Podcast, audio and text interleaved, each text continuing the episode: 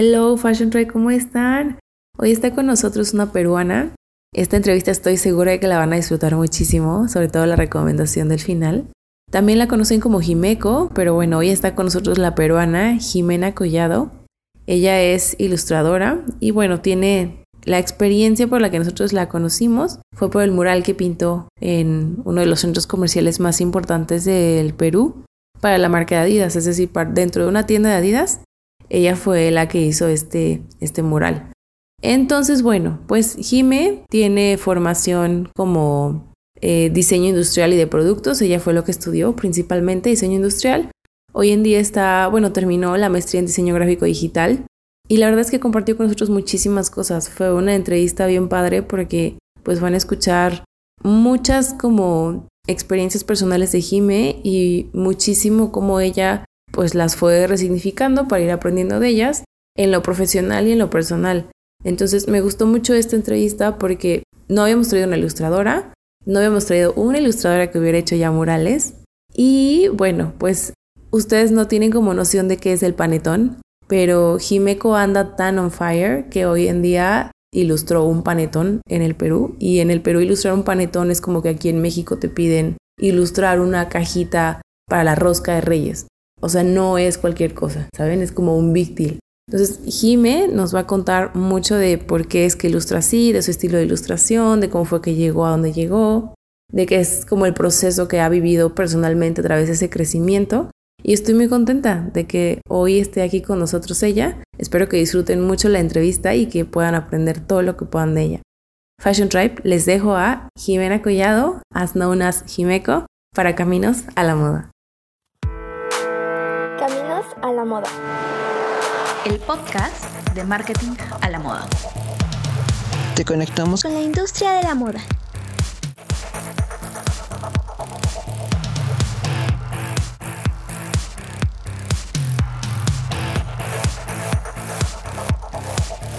Entonces, Jimé, me gustaría que pues hoy me contaras un poco cómo es que tú llegaste. Bueno, es que normalmente les pregunto por el tema de la industria de la, de la moda.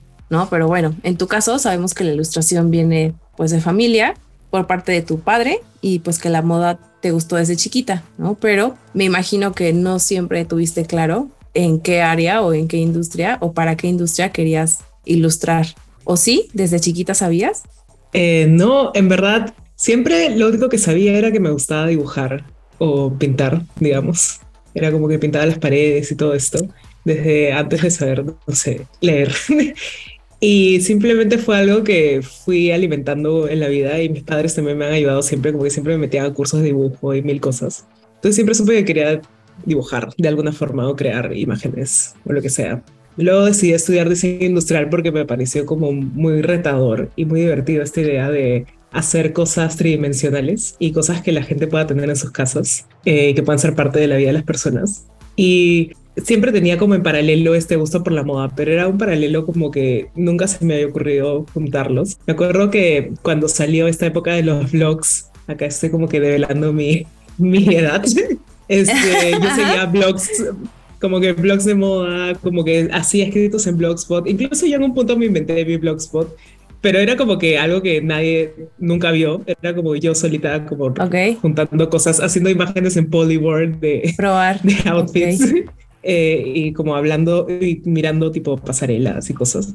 Y luego ya cuando salí de la universidad, me inventé un proyecto como de street style en Lima, o sea, fotografiaba personas que se vestían cool, que veía en la calle o que me encontraba en eventos, obviamente consensuadamente, o sea, iba donde las personas. Sí, claro. para tomar una foto, no era como paparazzi. Eso también me ayudó un montón a, a como superar un poco mi timidez. A soltarte, eh, claro. Sí, era como obligarme a mí misma. Y luego ya en el punto en el que me compré mi iPad, me acuerdo, como que dije, ya, tengo esta herramienta que está divertida, me la compré porque había conseguido mi primer trabajo de diseñadora y dije, esta compra está justificada. Entonces, como que comencé a dibujar en el iPad y comencé a dibujar esos looks que había fotografiado en mi blog de Street Style y dije ya, algo, pues, algo está funcionando acá. Y como al tercer look dibujado, más o menos que a mi estilo como natural, dije, tengo que inventarme como un sello que me distinga como ilustradora. Esto bastante influenciado de Gerardo Larrea, de Marcelo Wong, de Fito Espinosa, que son como artistas peruanos que tienen este estilo súper marcado con sus personajes. Dije, yo quiero algo que sea igual de reconocible, pero que tenga como algún sentido o algún propósito. Y ahí es cuando decidí hacer estos personajes como grandes. Eh, como para oponerme a lo que siempre veía en la ilustración de moda, que son estos personajes como muy delgaditos, que incluso se enseña en las, en las academias, en los cursos de ilustración, que tiene que tener nueve cabezas cuando una persona tiene siete, como que tiene que ser más estilizado, entre comillas. Dije, ya voy a hacerlo puesto y simplemente y así nació. O sea, igual como hobby y con el tiempo fueron llegando como proyectos y cosas que ahora se, se ha vuelto como una página y la gente me sigue y no sé, hago colaboraciones con marcas, un poco accidentalmente. Ok. Oye, y cuando estás como justo creando la parte de las ilustraciones, en particular, ¿creas para alguien? O sea, ¿tienes como una audiencia en mente cuando estás dibujando a estas personas o no? Eh, en verdad lo hago para mí. Eh, muchas veces cuando comienzo a dibujar, comienzo con el propósito de que vi un look que me gustó mucho ya sea en, en, la tele o en una pasarela o en, una, o en la calle, eh, y lo junto con que probablemente quiero experimentar con algo nuevo en mi estilo eh, pictórico. Como que digo, ya quiero hacer más líneas en vez de solamente hacer volumen el día de hoy. Entonces, como que intento eso. O quiero usar este color en particular o esta forma. Y así nacen como la mayoría de mis ilustraciones libres. Ok, y al día de hoy te, eh, o sea, ya después de todo lo que has pasado, ¿Te hubiera gustado dedicarte a otra cosa o estudiar otra cosa primero? Estudiar otra cosa primero. O sea, no sé, a veces siento qué pasaría en el universo paralelo en el que estudié informática y estoy tranquila. Ok. y tengo mucha plata. Pero como para llegar al mundo de ilustración, siento que igual me ha ayudado un montón estudiar diseño industrial. Siento que fue algo, fueron cinco años un poco tortuosos, como que muchas amanecidas, mucho quedarme en el taller lijando y soltando cosas, pero también siento que me dio como un poco de esa resiliencia y además como que pasión por investigar un poco y pensar en el usuario como al momento de comunicar. Eso me ayuda bastante cuando me plantean proyectos o cuando creo productos. Como que siempre pienso cómo la gente lo va a usar y lo va a llevar en su vida y no solo como que quiero hacer un dibujo que sea bonito y ya. Ok, esto que me dices de, de, lo de diseño industrial y todas las cosas que luego tuviste que estar haciendo, desvelándote por, me hace pensar en que quizá ves el espacio de una manera diferente o crees que te ayudó para que tú em, pues te sintieras más cómoda a la hora de tener que hacer, bueno, de pasar tu, tu, tu imagen a un, un, espacio físico, o sea, como un mural, que pues no es algo parecido a una hoja en blanco. Sí, siento que de hecho me ha dado como que habilidades espaciales y matemáticas, que siento que muchas personas con las que hablo que estudiaron diseño gráfico, por ejemplo, o sea, a veces no saben como que les dices, esto mide tanto y en su cabeza no, no, tienen idea de, nada de dimensiones y es como, ¿por qué? Porque simplemente no, o sea, no han estudiado eso. Sí, claro, no conciben el mundo de la misma manera. Ok. No, te lo pregunto porque pues justo en el podcast tratamos como de resaltar lo que tú hiciste antes de entrar a la industria de la moda o antes de, dedicarte ya a lo que querías, pues cómo te ayudó. Entonces, por ejemplo, con la persona que entrevistamos de Visual Merchandising, nos decía esto, que como ya había justo estudiado diseño industrial antes, a la hora de llegar ya al set a tener que armar, pues para ella era mucho más fácil como los materiales, o sea, como todo ese tipo de temas que para alguien que solo viene de la parte visual, pues digo, lo averiguas, ¿no? O sea, you have to figure it out, pero a la hora ya de empezar a, a trabajarlo, pues claro que te cuesta mucho más trabajo. Entonces, por eso es que quería como traer esta parte de cómo te había sumado a ti empezar, como dices, desvelándote, soldando cosas para la hora de que Jimena tuviera que ilustrar em, pues un mural, ¿no? Sí, de todas maneras. Entonces, me gustaría que entonces ahora platicáramos de todo esto que me has contado de justo las marcas con las que empiezas a colaborar o a trabajar para ¿Tú tienes alguna manera de seleccionar cómo es que trabajas con unas u otras o te ha tocado ya decir que no? Eh, sí, lo que pasa es que todo este tiempo he tenido como un trabajo a tiempo completo. Entonces, como la cantidad de tiempo que le puedo dedicar a mi proyecto como de ilustración es limitada. Entonces, al principio obviamente le decía que sí a todo porque nadie me llamaba para nada. pero ya con el tiempo me he tenido que poner como un poco más selectiva. Eh, Igual Ok. cuando una marca grande te llama y cuando es algo que a ti te gusta, por ejemplo, cuando me llamó Adidas, yo dije ya, sí, sí a todo, porque Adidas me gusta como, como marca, entonces dije Como ya, sí, marca, igual claro. lo mismo con, Ok. con Sicureza, Eh, pero al final se trata mucho no solo de como que te paguen decentemente, lo cual no siempre pasa, sino que un poco que te respeten como, como creativo, porque me pasa mucho que me escriben y me dicen quiero esto y como que son así, o sea, me mandan una imagen como que quiero esto de acá igualito. Entonces simplemente quieres que yo sea como una, una persona que sabe manejar Photoshop eh, y que puede dibujar por ti, Ajá. no como que alguien que eh, va a crear algo para solucionar tus cosas. Ok. Ok. Ok, oye, y particularmente con esta colaboración que hiciste para los cuentos de Buenas noches para niñas rebeldes, ¿cómo es que se acercaron contigo y qué fue lo que sentiste cuando te propusieron esa colaboración? Uy, eso fue increíble. Bueno, se me acercó eh, la editorial que lo estaba produciendo en Perú, la, la editorial Planeta, y me llamaron y me dijeron, hay esto que es como que de los cuentos de Buenas noches para niñas rebeldes. Y yo como que, ¿qué? Ajá. O sea, ahí es cuando también es importante el tema del propósito, que es algo que pude haber mencionado en la parte anterior, pero es como que súper importante el hecho de que es algo que es para niñas, que tiene esta razón de ser como súper relevante, que va a llegar como a, las más chiquititas. eh, momento así súper feeling. y justo pensar en algo que me hubiera encantado que existiera cuando yo era niña, pero que no existía, pero que ahora estas niñas de la nueva generación tienen la oportunidad de, de tener eh, y de poder, y como que una vez más estar dentro de la vida de las personas, que al final siento que eso era mucho mi motivación para ser diseñador industrial, que es como que, como que una pizca de lo que yo he creado esté dentro de, de las casas o del día a día de alguien, y que mejor que sea de unas niñas que están como formándose y aprendiendo a creer en sí mismas. Ok. Y ese libro tiene historias, em, no sé si sea la- una producción diferente el que venden aquí en México que el que venden ahí en, en Perú. Sí, es la misma. Me parece Eh, que es el mismo, ¿no? Sí, Sí. como que hicieron una versión especial para varios países. Entonces Ajá, el de peruanas es puras peruanas, no 100 peruanas. Ok, ok, súper. Sí, te digo porque eh, me parece que el 2 es el que ya trae como a nivel eh, pues ya transnacional. Y justo Claro. ese, ese lo tiene mi hermana, o sea, el, el, el 2. Entonces, tal cual dices, o sea, es como... Y a ella le gustan mucho las ilustraciones, ¿no? Entonces creo que para la audiencia, pues justo la ilustración es algo súper significativo a su edad. Sí, de todas maneras, porque, o sea, al final eh, muchas de las usuarias como que son niñas a las que les leen porque todavía no saben leer, entonces como ya, me- lo que ven es la imagen y la persona que los cuida es la que, la que le lee el texto. Entonces es como una colaboración así, súper cool.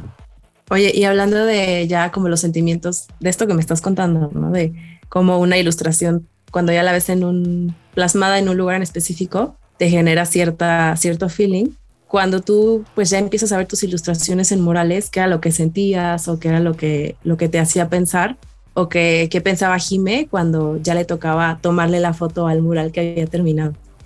Bueno, en verdad he hecho como solo dos proyectos de murales. El primero fue en el aeropuerto de, de Lima, que fueron esos dos, tres murales, y fue demasiado loco porque ya cuando yo diseñé los murales tenía en cuenta la medida y sabía más o menos la escala humana.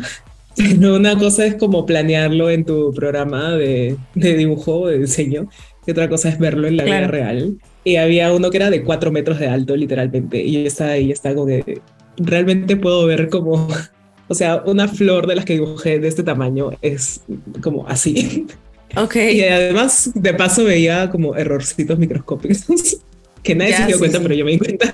Que tú, tú sí, claro. pero igual súper súper emocionante. También el hecho de que la gente pueda como tomarse fotos con las cosas eh, y que esté en ese lugar medio importante. O sea, como que es lo primero que la gente ve cuando llega a Perú y es como que Qué increíble. No, es que digo, al final está, está padre como justo reconocer estas sensaciones positivas, porque pues de repente se nos olvida como todo lo que ha pasado para que tú, Jime, puedas estar pintando ahí. Entonces me da mucho gusto que lo compartas con, con nosotras, ¿no? Y ya pues me contaste justo esta parte de cómo ha sido pasar las cosas de tu iPad a las paredes. Y me gustaría que nos contaras, em, tú sabes la audiencia justo que tiene y el propósito que tiene este, este episodio, este podcast. Me gustaría que nos contaras un poco de tips que a ti te gustaría darle a alguien que está escuchando todo lo que me estás contando y entonces dice, ay, pues a mí me gusta mucho dibujar, probablemente podría probar por ahí. ¿Tú qué les aconsejarías tanto para empezar o ver si por ahí sí? Y en caso de que pues ya quieran como profesionalizarlo, como qué consejos les darías a lo mejor en el tipo de herramientas o de cosas que tendrían que ponerse a, a estudiar o a aprender cómo se hacen? Buenazo. Eh, yo creo que es súper importante tener como al principio la mente abierta a simplemente recibir eh, la información y las habilidades. Eh, muchas veces pasa, me pasaba cuando yo comencé en la universidad, que igual estuve como los dos años de estudios generales de arte, en los que estaba como que no puede ser que otra vez tengo que dibujar un bodegón, ¿de qué me va a servir esto? Y al final sí te sirve. Eh, es como que te quieres pasar de frente a la parte en la que tienes tu estilo y, haces los murales y, y, la gente como que te busca porque tú dibujas de cierta forma. Pero primero tienes que como entender los, las reglas del juego para poder jugarlo. Entonces es como que ser súper receptivo en esa etapa eh, aprender todo lo que puedas en cuanto a, líneas, a volúmenes, a anatomía, aunque digas, no voy a, mis personajes no tienen nada de anatómicos realistas, no importa. Igual te sirve un montón a nivel subconsciente y te va a ayudar a resolver problemas mucho más rápido. Eh, y ya como al momento en el que ya dices, ya, ya lo tengo, ya sé dibujar y quiero, es algo a lo que me quiero dedicar, está bueno autoexponerte, como comunicar al mundo que es lo que te gusta y como que hacer proyectos, incluso si tú mismo te los inventas, pero compartirlos al universo. Muchas veces pasa que como que sientes que no eres suficientemente bueno y o, te guardas las cosas porque te da un poco de cringe eh, como compartirlo, pero al otro lado del cringe está la felicidad. o sea, está como que, no sé, el éxito. O sea, no tengan tanto cringe de compartir sus cosas. Si al final es algo en lo que has trabajado, para no decir chambeado, un montón, eh, y es algo que te está gustando hacer, al final no vas a dañar a nadie si es como que no suficientemente bueno, entre comillas. Y está bueno como inventarse proyectos que te gustarían hacer. Eh, si tú quieres, si es tu sueño hacer un packaging, invéntate un packaging y postéalo en Instagram, en Behance, en donde quieras. Eh, y si es tu anti si odias hacer logos y alguien te pide un logo, no postees ese logo porque va a pasar lo opuesto. La gente te va a llamar por las cosas que ven que puedes hacer. Me encantó ese último consejo, no, no se me había ocurrido y creo que justo les va a servir muchísimo a ellos. O incluso si están como en la parte de, de diseño creativo para moda, pues sí, justo para no estar promoviendo cosas que realmente no, no quieren hacer. Sí, Aquí me, gustaría que, entráramos un poquito de lleno a la experiencia con Adidas. Entonces, cuéntame cómo sucede desde el que te buscan hasta el Adidas, aquí está el mural. Bueno, eh, a mí me contacta una chica de una de la agencia que ve como la publicidad de Adidas en Perú. Eh, no es que Adidas trabaje directamente su publicidad en Perú, sino que contrata como agencias en, en países para que maneje su comunicación. Entonces me escribe esta chica y me dice como que tenemos este proyecto de murales en distintos centros comerciales hechos por artistas mujeres. Eh, ¿Quieres participar? Y yo justo un día antes, esto ya es como que no tiene nada que ver, pero es el destino. Un día antes había visto eh, una artista, creo que de Inglaterra, que también hace como figuras distintas a las mías, pero también son como que grandes, medio musculosas. y había colaborado con Nike, me parece, para unas ilustraciones para una campaña de la selección de fútbol femenino. Entonces yo había compartido ese póster y dije, wow, qué cool este proyecto. Yo también quisiera colaborar con una marca deportiva, sería my dream. El día siguiente me escriben de Adidas y yo como que, ¿qué está pasando? Entonces no sé si es que la chica lo, lo, vio. Compartieras la noticia. claro. No sé si la chica lo vio, no sé pero me escribió y yo dije sí, sí a todo, o sea, de una. Y al final, y, no, bueno, y luego vinieron como las conversaciones en las que nos reunimos y me explicaron el tamaño del mural y como que cuál iba a ser el propósito y como el estilo que quería y el presupuesto y toda esta parte técnica aburrida. Eh, y luego fue un proceso medio largo de aprobar el diseño del mural. Porque no es que me dan la pared y yo voy con las pinturas y comienzo a pintar, sino que tengo que diseñar cómo se va a ver. Eh, y ellos recién una vez que la prueban, como que me dan el go para ir a pintar. Y eso, como que me, me dijeron, esto tiene que estar ahorita, tenemos que pintarlo para fin de mes. Y yo ya, y era como que comienzo de mes y dije ya. Y luego pasaron como tres meses de aprobar el diseño, que no sé, que estaban como que, o sea, el diseño le estaban cambiando como por pedacitos, pero lentamente. Creo que estaban arreglando cosas de su lado. Pero al final se aprobó eh, y luego fue como esperar que toda la logística estuviera lista para ir a pintar el mural en el centro comercial porque hay que hacer como que toda una cosa de permisos y tiene que haber una persona como de especialista en salud en el trabajo para eh, como que esté ahí vigilando y que nadie se caiga del andamio, porque era en altura, el, el, mural era como a tres metros de alto. Entonces había como un montón de cosas. Sí, en tus fotos se ve que estás muy arriba. Sí, hay un montón de cosas de, seguridad, como que de integridad física y también de seguridad del centro comercial, de que tiene que haber permisos, que no, que solamente puede entrar gente como que, que esté registrada y mil cosas. Y ya o sea, al final el mural lo pintamos en como tres noches y media, porque claro, teníamos que pintarlo de noche, porque de día tenía que estar el centro comercial abierto. Igual también lo hice con dos chicos que eran expertos pintando murales, porque era mi primer mural pintado a mano. Entonces como que los tres pintando al mismo tiempo, escuchando reggaetón a todo volumen en la madrugada para no dormir. Qué rico. Y sí, y al final como que ya cuando después de tres, amanecí, tres amanecidas y media y saber que teníamos que ir a nuestras casas a las 5 de la mañana, y era como que ya no quiero ver este mural. o sea, era como que hice la, la, última pincelada y fue como que ya terminamos, gente, se acabó, porque éramos los chicos que pintábamos y los señores de seguridad y como que mil personas, la persona de la tienda, entonces como que todos hartos. Y como que ya, por fin, sí, ya, perdón por, favor, por traerlos todos aquí. Y ya, ya fue como que ya, por fin, regresé a mi casa, me bañé, me dormí todo el día. Aunque fui a que me hicieran un masaje de, de, de, descontracturante. Ajá. Descontracturante. Porque pintar un mural es, físicamente demandante. Cosa que no había tenido en cuenta. Sí, sí, no, eh, sí, creo. Y ya luego como que fresca, como una lechuga, volví al centro comercial. Esta vez de civil, ya sin cosas de, de seguridad, sin casco. Y ya me tomé la foto y como que sí, sí, sí lo logramos. Qué rico. Sí, pues es que al final, cuando vemos un mural en, en donde sea, nunca imaginamos. Y en tu caso, pues como fue para una empresa grande, que digamos que sí cuida la parte legal, pues que incluso tenía que haber gente de salud ahí pendiente de todo lo que estaba pasando por cualquier riesgo posible. Sí, están resguardándose de, la demanda a toda costa. También, sí, real. Oye, y cuando ya ves el, el, mural terminado, ¿qué es lo que a ti te gustaría compartir que aprendiste de toda esa experiencia? ¿Qué es lo que me gustaría eh, compartir? Bueno, siento que aprendí, o sea, que hacer un mural es más difícil de lo que parece. Siempre como que hagan equipo con personas que sepan del tema. O sea, si te piden algo que no sabes hacer, pero que te, tienes todas las ganas de hacerlo, no significa que tengas que decir que no, sino que puedes pedir ayuda. O sea, no es ilegal como que pagarle a alguien, obviamente les tienes que pagar, pagarle a alguien para que te ayude, para que te aconseje o sea como que tu asistente durante el proyecto. Entonces como que no tenerle miedo a los como los retos grandes, porque no es que tengas que hacerlo tú solo. Y nada, que es muy cool, es muy cool hacer murales.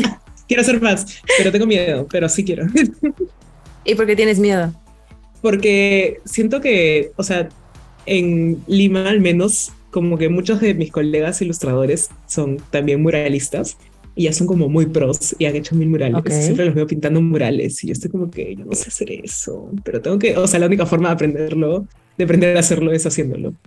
Sí, real. No, y además, pues eh, ellos empezaron, ellos ya sabían, o sea, siempre han, siempre supieron dibujar o siempre quisieron hacer murales. Claro, nadie, o, nadie no. nace sabiendo haciendo o sea como yeah, que los sí. he visto años haciéndolo pero en algún punto no okay. sabían en algún punto comenzaron me encanta sí te entiendo perfecto a, a, mí personalmente igual me pasa cuando veo cuentas por ejemplo de la industria de alguien que está haciendo lo mismo que nosotros pero no sé o sea ya tiene casi 35 años no y digo ay yo tengo 24 pero ya quiero estar allá y y te gana Claro. como justo el, el, pues sí, como, como el no querer esperar, ¿no? Para ya lo que ellos ya, ya maestrearon. Sí, o sea, me ha pasado eso ya súper irracionalmente. Justo hace unos días estaba en el museo de, en el museo de Bellas Artes de acá de Buenos Aires y había una exposición de Degas, este señor que pintaba como bailarinas de ballet. Ah, estaba sí. como que nunca podré ser tan buena como este como que- y mi novio como que este señor tenía 58 años cuando pintó esto y yo como que no importa. Sí, sí te creo. Eso es muy complicado del, bueno, de, cualquier proceso profesional, pero sobre todo para la creación.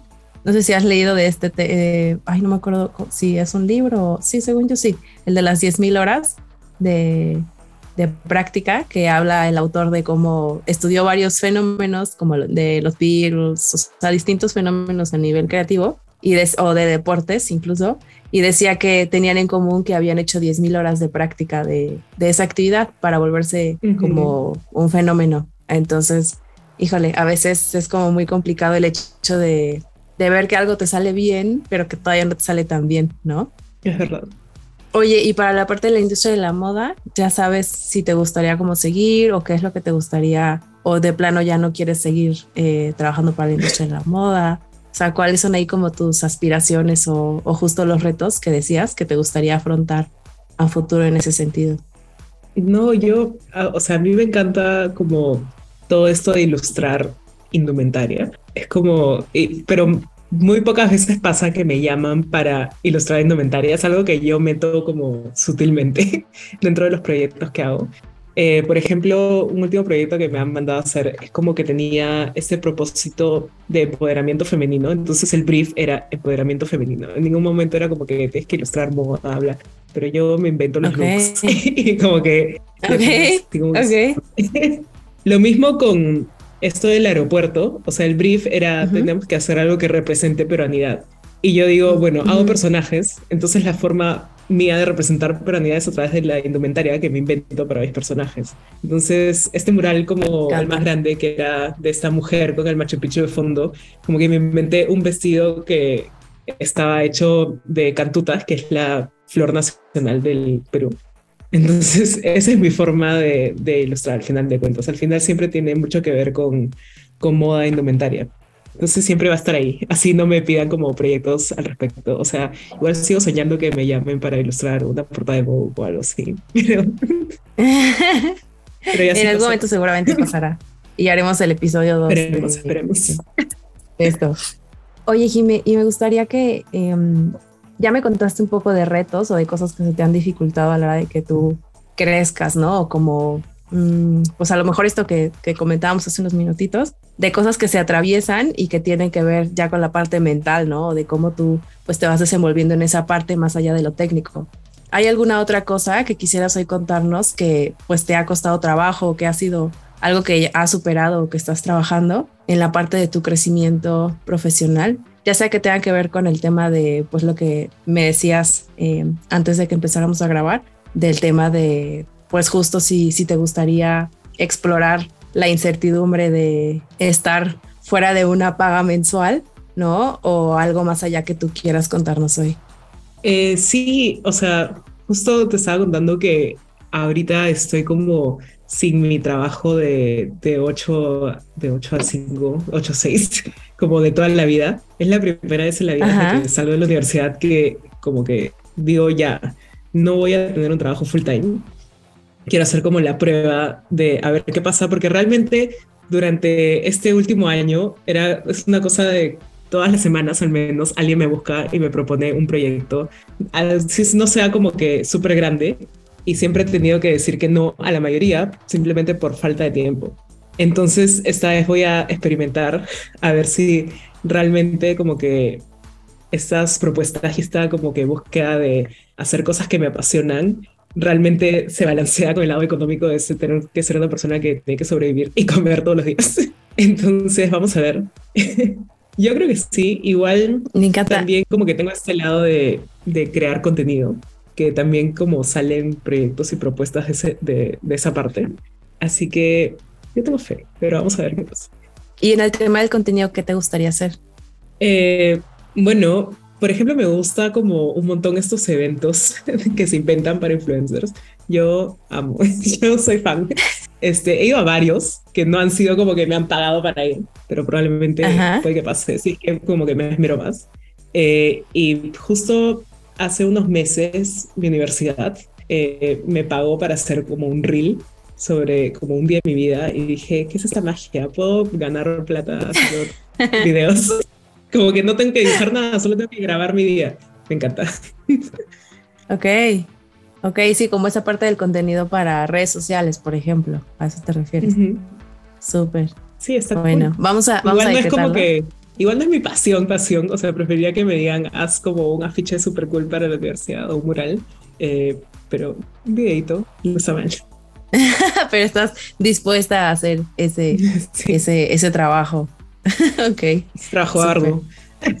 ese trabajo arduo, exactamente. Este, que digo, sí, o sea, a lo mejor em, luego hablamos como del, del, contenido, como que hay cualquier cosa y, y resulta que sí tiene su, su, ciencia, pero claro que nada que ver con, tener que ir después a un mensaje descontracturante luego de pintar el mural. Son cosas distintas, son cosas distintas. Justo. Oye, y Jimmy, me gustaría ya empezar a cerrar em, con la última pregunta de la primera parte y la más larga de la entrevista, mm, con pedirte que tú compartas un, un consejo, no para alguien que quiera necesariamente ser ilustrador, pero sí para alguien que pues justo está en este proceso de averiguar cómo con lo que sabe hacer o con lo que le gusta hacer puede trabajar en la industria que quiere. Bueno, creo que igual es algo que mencioné hace un rato, que era simplemente compartir lo que te gusta y lo que sabes hacer sin tener cringe. Y es un poco difícil como ponerle esa cuota de personalidad o de como abrirte hacia el mundo. Eh, porque es más fácil decir, hice esto, punto pero la gente va a conectar mucho más si les explicas por qué lo hiciste, cómo fue el proceso, por qué sientes que has logrado algo cool haciendo esto, como que, como, cuál es la historia detrás. Eh, y es como que tienes que superar un montón de, de barreras autoimpuestas, como que la vergüenza y el qué dirán para hacer esto, pero al final ayuda un montón porque así la gente se acuerda de ti, como que conectas con ellos y creas como esta empatía que al final van a querer trabajar contigo más que con una persona que como que se esconde detrás de esos proyectos y nunca sabes quién es ni cómo será y no te da como muchas ganas de llamarlo porque ni siquiera sabes si te va a responder. En cambio, si te presentas al mundo como un ser humano, la gente va a tener más ganas de hablar. Este consejo es tan atemporal que me da mucho gusto que haya quedado grabado en un, en un podcast. Jimmy, vamos a pasar a la parte 2 de la entrevista, que son preguntas muy rápidas. Eh, la primera es, ¿cómo definirías la moda en el país donde tú naciste? Con una palabra. Uy, la moda. Con una palabra. Con una palabra, sí. Qué difícil este reto. Yo no sé. La moda es desde el país en la que vine. Normalmente la gente habla de la vestimenta, de cómo la gente expresa pues lo que es con la vestimenta en su país, pero tú puedes también definir la industria eh, de la moda en, en tu país. La, la, moda en mi país es como ¿Qué diría? Es como, es que no sé cómo no decirlo de forma negativa, porque siento que mucho es como un poco, como que no se divierten tanto con la moda como podrían, como podríamos. Sí, sí también la han definido así aquí los, los que hemos entrevistado en México, y no te preocupes, como, ay, ¿cuál fue una de las palabras que ocuparon? Um, no, no dijeron en pañales, pero era una palabra que hablaba como justo de que faltaba arriesgarse. No sé si a eso te refieres en tu caso. Pues sí, le falta arriesgarse. Le falta como vale. salir del, del molde, salir del, del cascarón. Ok. Segunda pregunta.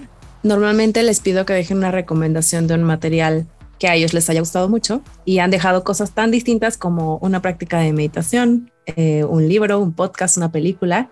¿Qué te gustaría hoy dejar aquí sabiendo que no sabemos cuándo van a escucharlo? Ya, este, vean por favor una charla de Adam JK, Adam JK. Entrega su página web y tiene como una parte de, de speaking y tiene ahí un video como de demostración de sus conferencias. Vean ese video de 15 minutos. Ok, bueno, lo vamos a poner en, el, en, el, en la descripción del episodio. Y tercera pregunta, Jimé, ¿hay alguna pregunta que crees que no te hice, que te hubiera gustado que te hiciera? Mm, no sé. No, que, que, cuando estabas imaginándote la entrevista hoy en la mañana dijiste, ay, cuando me pregunte esto yo le voy a responder. Ah, ya, ya sé. Yo estoy emocionada. Quería que me preguntes qué tal mi tesis, nada más. ¿Querías que te preguntara qué, perdón? ¿Qué tal mi tesis? ¿O qué tal como mi maestría? Ah, ok, a ver, ¿qué tal, qué tal la tesis? ¿De qué? Cuéntame un poco del tema, de qué fue. Eh, hice una tesis sobre... ¿Y cómo sobreviviste a ese proceso? Hacer la tesis comparado a mis madrugadas soldando en el taller de diseño industrial ha sido un a walk in the park. Eh, hice una investigación sobre el impacto de los filtros de belleza en realidad aumentada en como los jóvenes. Wow. Ajá. Ok. Mm, no me quiero quedar sin este, sin hacer este comentario. Em, creo que algo, esto es algo leí en, pues yo creo que sí haber sido en tu perfil de, de LinkedIn, porque em, me acordé justo de esta, no sé si has escuchado esta herramienta que se llama This Person Does Not Exist, que son justo fotografías de personas creadas a base de inteligencia artificial.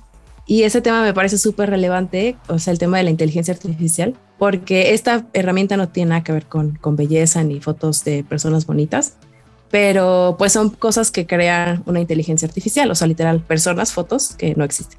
Entonces me acuerdo que yo estaba usándola porque nos la recomendaron en un curso para la herramienta eh, como product manager, para la herramienta de crear Boyers, Boyers Persona.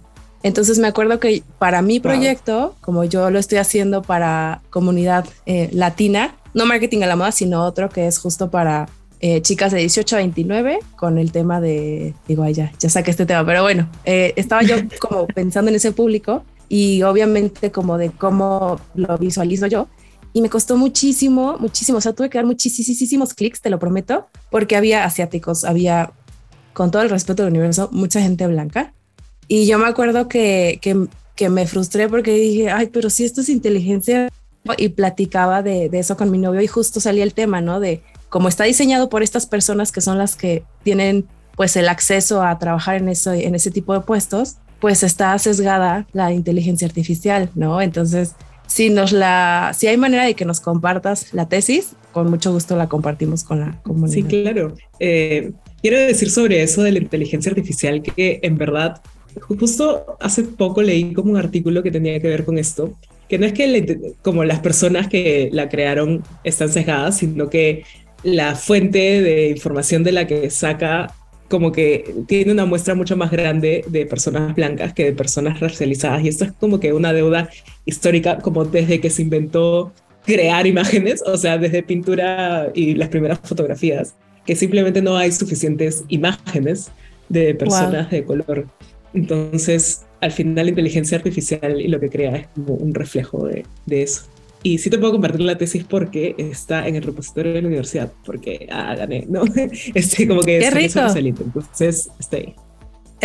ok, perfecto. Ay, Jimmy, pues me dio muchísimo gusto platicar contigo. Me encanta, em, digo, normalmente entrevistamos perfiles, te voy a decir la palabra senior, em, pero me da mucho gusto ver cómo es que la generación que viene, justo también por las experiencias que he tenido este año, como la generación que viene, viene, no, pero digo, si, si, si vieras como los perfiles que hemos entrevistado, em, o sea, como que hace más, más sentido. Entonces me da mucho gusto ver cómo es que pues la industria de la moda está cambiando porque la gente que viene a, a estar o a trabajar en la industria de la moda también está teniendo pues eso, otros filtros para que pueda entrar. Entonces ya hay más variedad y hay otras mentes eh, pues que justo están contribuyendo a, a, que crezca. Entonces, muchas gracias por tu tiempo. Cuando quieras marketing a la moda es tu casa. Gracias a ti, gracias por la invitación.